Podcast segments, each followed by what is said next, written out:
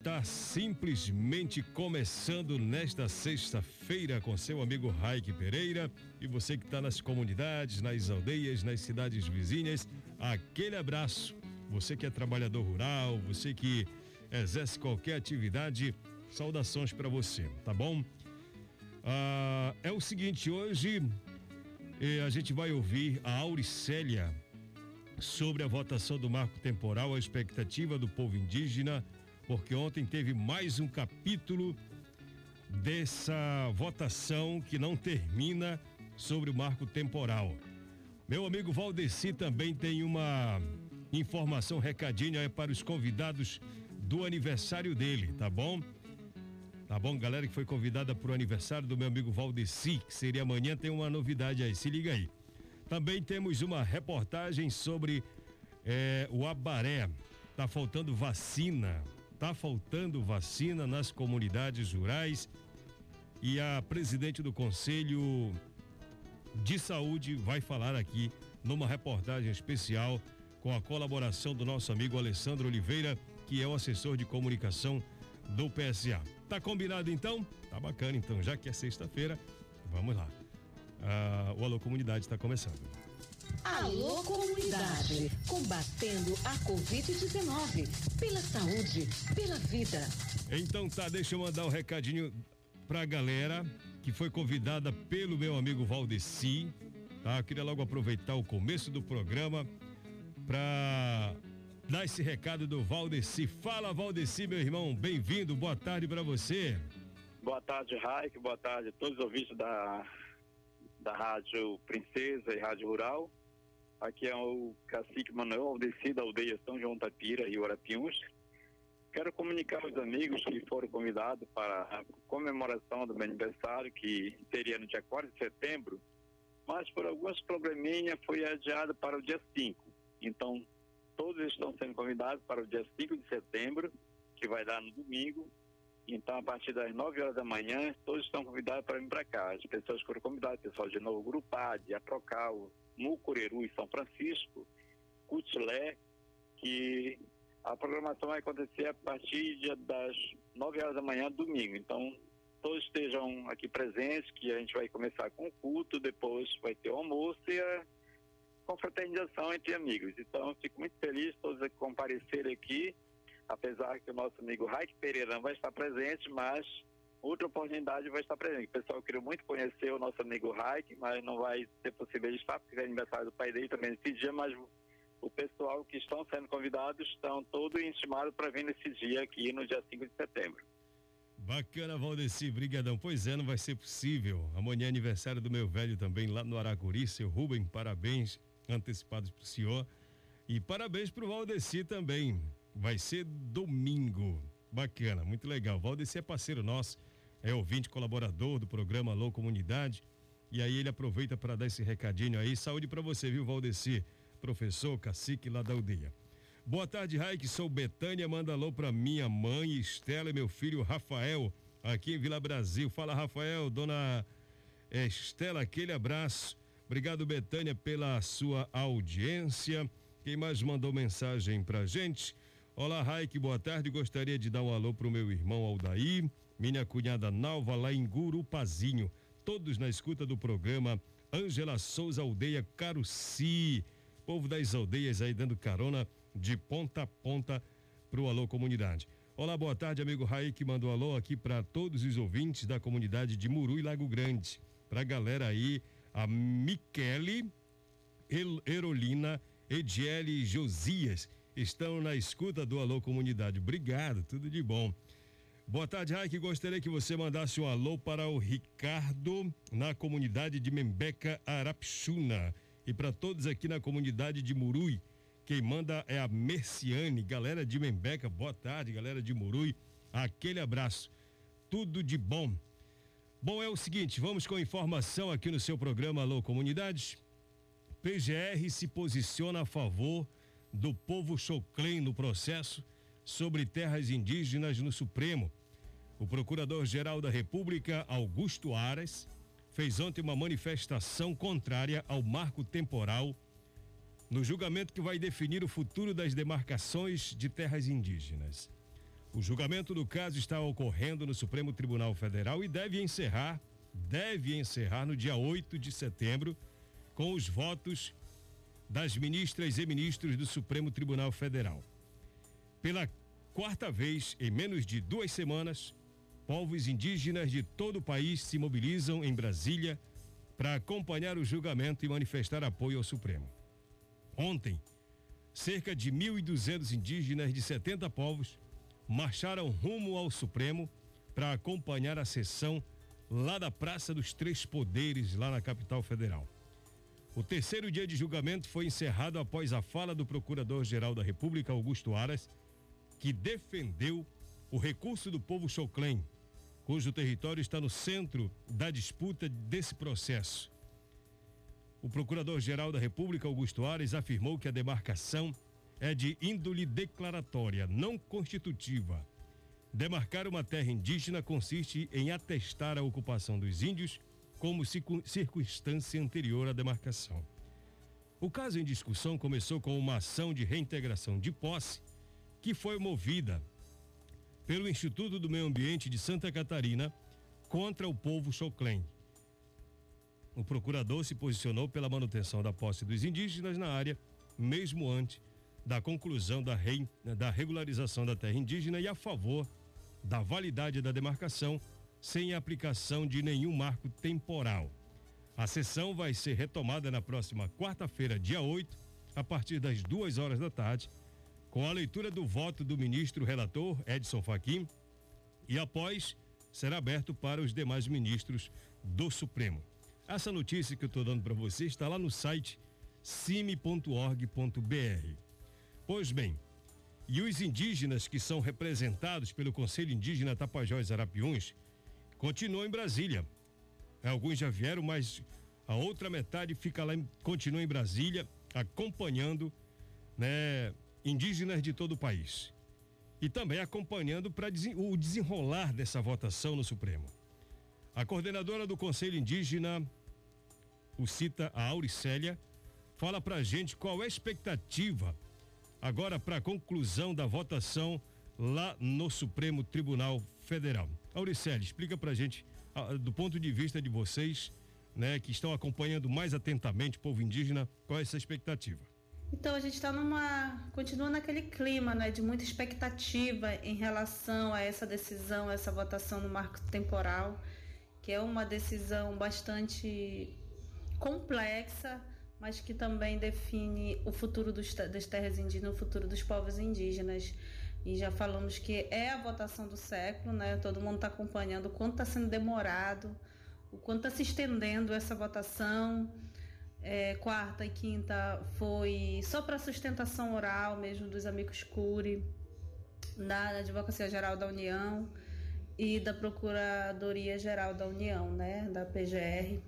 Inclusive chamar atenção, né, para o posicionamento da PGR, que foi um posicionamento bastante emocionante, inclusive, né, acompanhando como os parentes se sentiram emocionados né, na, na, na fala do, do Rodrigo Aras, que é o Procurador-Geral da União, né, contrária a, a, ao marco temporal. E aí a gente segue na expectativa do dia 8, né? Já os parentes já estão em Brasília esse tempo todo e vão continuar. Né? Amanhã nós vamos sair com o ônibus daqui de Santarém novamente, né? o ônibus das mulheres que vão participar da Marcha das Mulheres Indígenas, que inicia dia 7. Portanto, dia 8 nós teremos um público bastante grande em Brasília, porque caravanas de todo o país estão indo né, para se somar a essa mobilização nacional. E aí a gente fica num clima de expectativa, principalmente do voto do relator. Porque a gente chama que está 2 a 0 para nós, porque já teve dois votos né, favoráveis, é, contrário ao marco temporal, e um dos votos é do relator que ele vai votar de novo, então a gente está nessa expectativa do voto dele, que o voto dele de fato faz bastante diferença. E esperamos que nenhum ministro peça vista, né? Porque assim, eles, precisam, eles vão voltar ao plenário e votar no dia 8. E se algum dos ministros pedir vista nesse processo, aí eles adiam de novo. Eles vão adiar que não vai ser para a próxima semana. Eles vão dar um tempo né, para poder é, votar. Mas a gente está na expectativa que se julgue logo, que termine isso, porque para nós é uma tortura, para nós é um sofrimento grande, não se decide logo e a gente fica nessa mobilização é, nacional, se desgastando, gastando, né? E, mas continuamos com certeza firme da luta. Mas é importante dizer que as mobilizações, elas continuam. É importante a força dos territórios, né? quem está nos territórios, quem está nos, na, nos estados. A mobilização ela não está sendo feita só lá em Brasília, é uma mobilização nacional que está em todos os cantos desse país está sendo feita. Eu imagino, né, o sofrimento, porque você sair da sua aldeia, da sua comunidade, da sua cidade, da sua casa, para ir para um lugar como Brasília, que tem um clima totalmente diferente daqui da região, por exemplo. E primeiro, lidar com essa questão do tempo, lidar com a distância, com a falta de grana para se alimentar, e aí ficar no acampamento, ainda sofrendo pressão de quem pensa diferente. Eu estive conversando com alguns colegas que estão lá em Brasília, e eles me relatavam que de vez em quando chega um que pensa diferente, que é contra aquela manifestação e ainda vai é, se comportar, às vezes chantagear. Alguns, algumas pessoas foram ali, inclusive já tiveram que ir para a delegacia para dar depoimento, porque já teve um momento de tensão, porque nem todo mundo concorda com a presença dos indígenas. Não concorda porque não gosta do povo indígena. E aí essa pressão que a Auricele se refere se justifica é, é, é, é, esse sofrimento, melhor dizendo, ele se dá por conta dessa situação. Está numa, num lugar que é muito tenso, onde as decisões do Brasil é, são tomadas ali. E esse julgamento está se prolongando muito. Eu até já me perguntei se essa estratégia do presidente do Supremo não é para cansar os povos que estão ali acampados. Porque adia-se, adia-se, adia-se. Ontem, né, o, adia, a, a, a, o encerramento da sessão se deu logo depois das 5 horas da tarde, ou seja, ainda tinha muito tempo. A sessão começa duas horas, duas e meia, e aí dá um intervalo de mais uma hora, volta, aí pega mais dois depoimentos, aí o presidente para a sessão, encerra, voltando só dia 8 de setembro, depois de um dia é, 7 de setembro, né? Não sei qual é a proposta, mas vamos aguardar. A gente vai anunciando por aqui. Boa tarde, Raik. Manda alô pro seu Edson, lá em Anumã, pra minha família lá em Maripá, Rio Tapajós. É Alberto Ezequiel. Fala, Alberto, tudo bem, cara? Boa tarde para você. Manda alôzão pra nós no Maicá.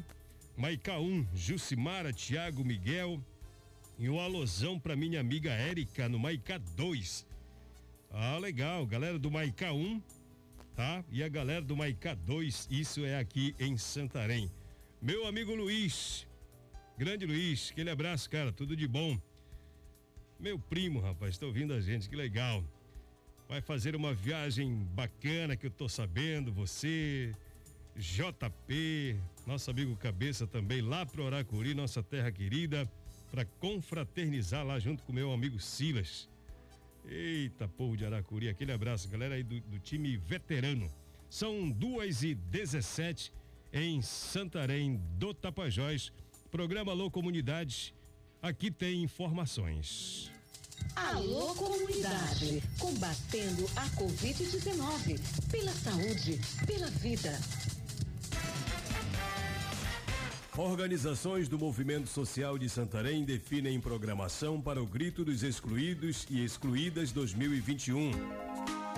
Na próxima terça-feira, dia 7 de setembro, organizações sociais em todo o Brasil realizam um ato de repúdio e manifesto contra toda a forma de exploração dos governos contra a população da cidade, campo, águas e floresta os desmontes de políticas públicas e desrespeito aos direitos conquistados pela classe trabalhadora, pescadores, quilombolas, indígenas e de agricultores rurais darão a tônica da manifestação popular com palavras de ordem, exibição de faixas e cartazes.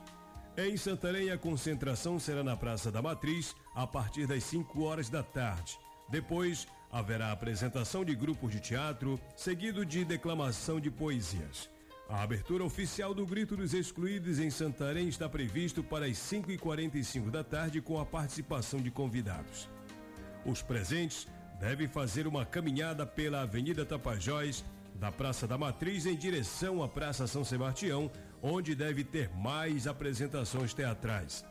Neste ano será possível a realização do Grito dos Excluídos, graças à diminuição dos casos de Covid em Santarém e ao avanço da vacinação.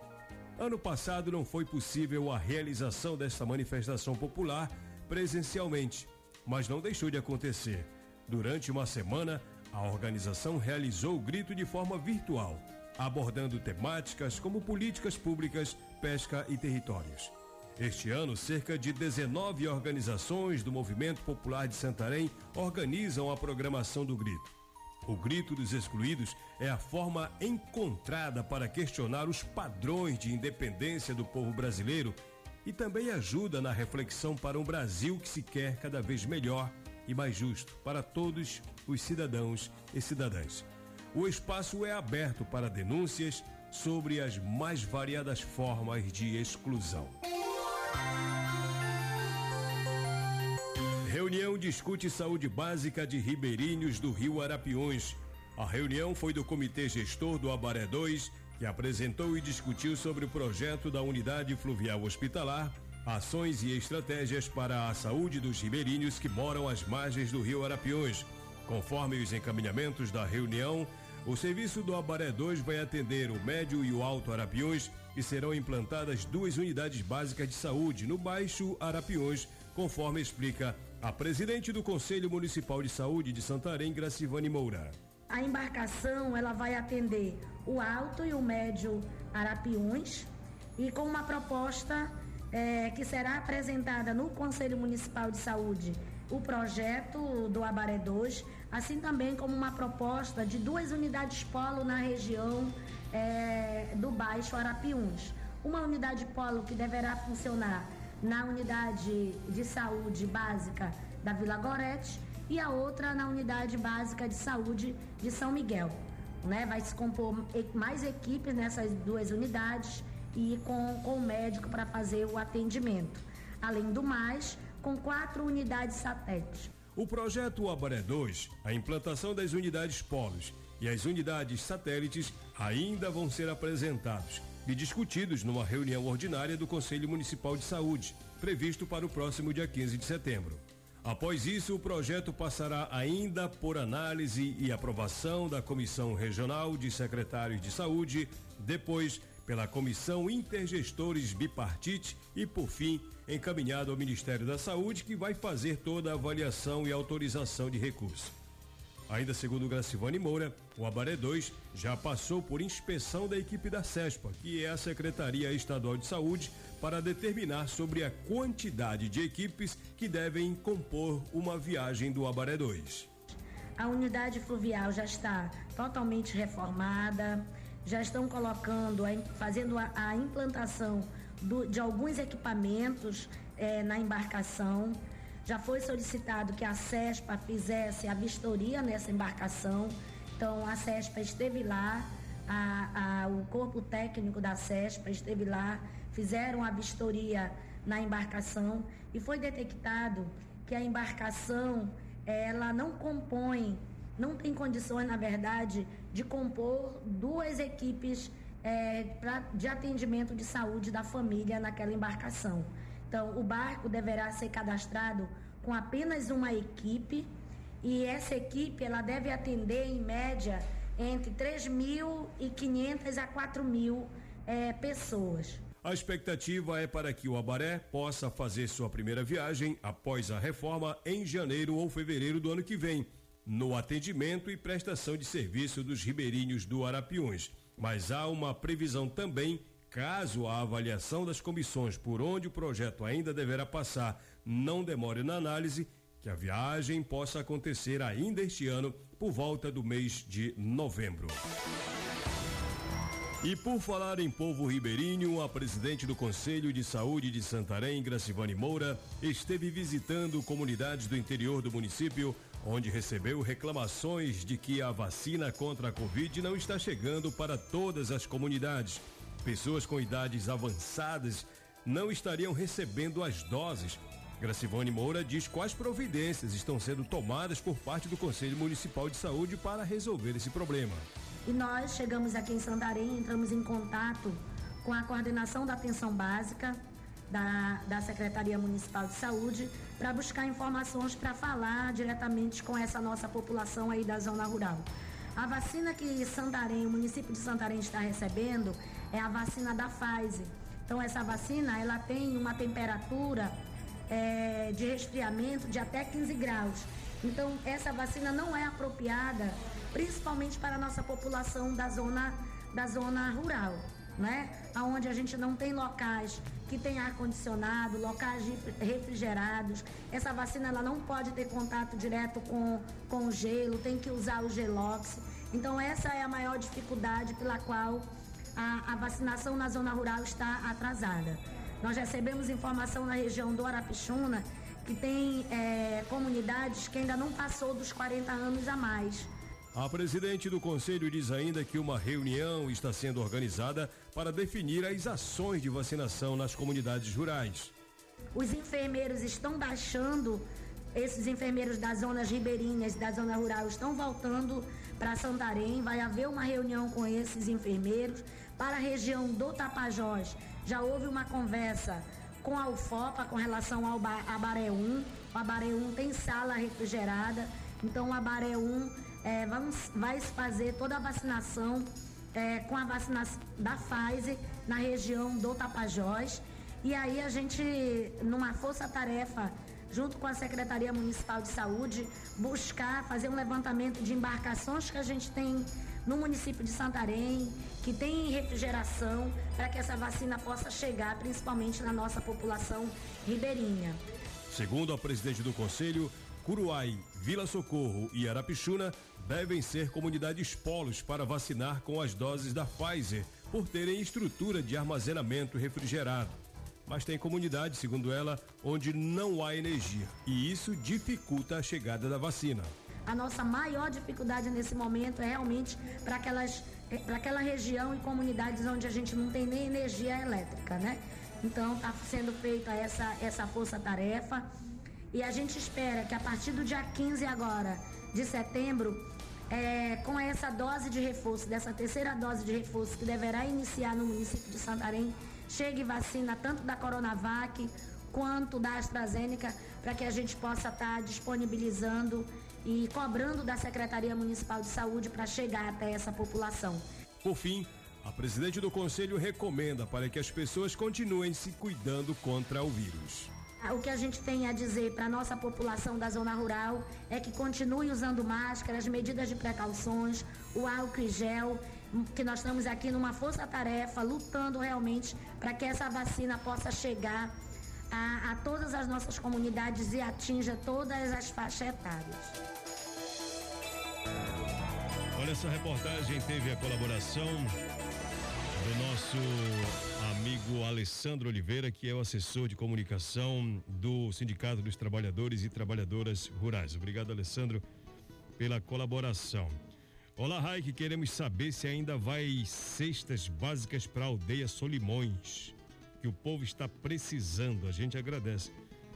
Mandaram essa pergunta aqui. Eu não sei responder agora. No próximos, nos próximos programas, na semana que vem, a gente pode responder, tá? Boa tarde, manda alô para os ouvintes que em Novo Gurupá, aqui em Novo Gurupá, e meus parabéns à minha irmã Anne, lá em Alter do Chão, trocando de idade hoje de sua irmã Maragama. Parabéns, tudo de bom. Hoje, dia 3, se esqueceu que hoje teve o lançamento do CD do nosso amigo Chico Malta, Rio Mar, é o nome dos trabalhos. Eu ainda não tenho a música, senão ia tocar agora para você. Mas para a gente terminar, já que nós falamos tanto de vacina, de necessidade de vacinação para o interior. O recado está dado, a explicação está dada por que, que não chega essa vacina aí para vocês do interior. Mas aqui em Santarém, graças a Deus, já está se vacinando com é, a Pfizer, né, para quem tem mais de 12 anos, a de 12 anos para cima. Vamos nos vacinar para quando o corona passar a gente possa se abraçar, se encontrar em qualquer lugar para receber visita, para fazer visita, para viajar sem máscara, para que nós tenhamos dias normais no sentido da liberdade da respiração. Eu continuo apresentando o Alô de Máscara. E você? Por isso a gente toca essa música para terminar o programa de hoje. Um grande abraço, um ótimo final de semana. Fique com saúde e alegria sem corona.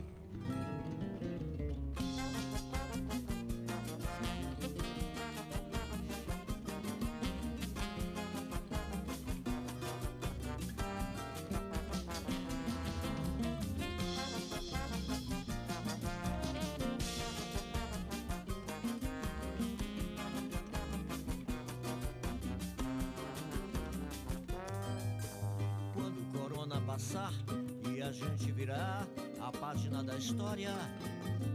Quando a gente chegar, se juntar, festejar, celebrar a vitória.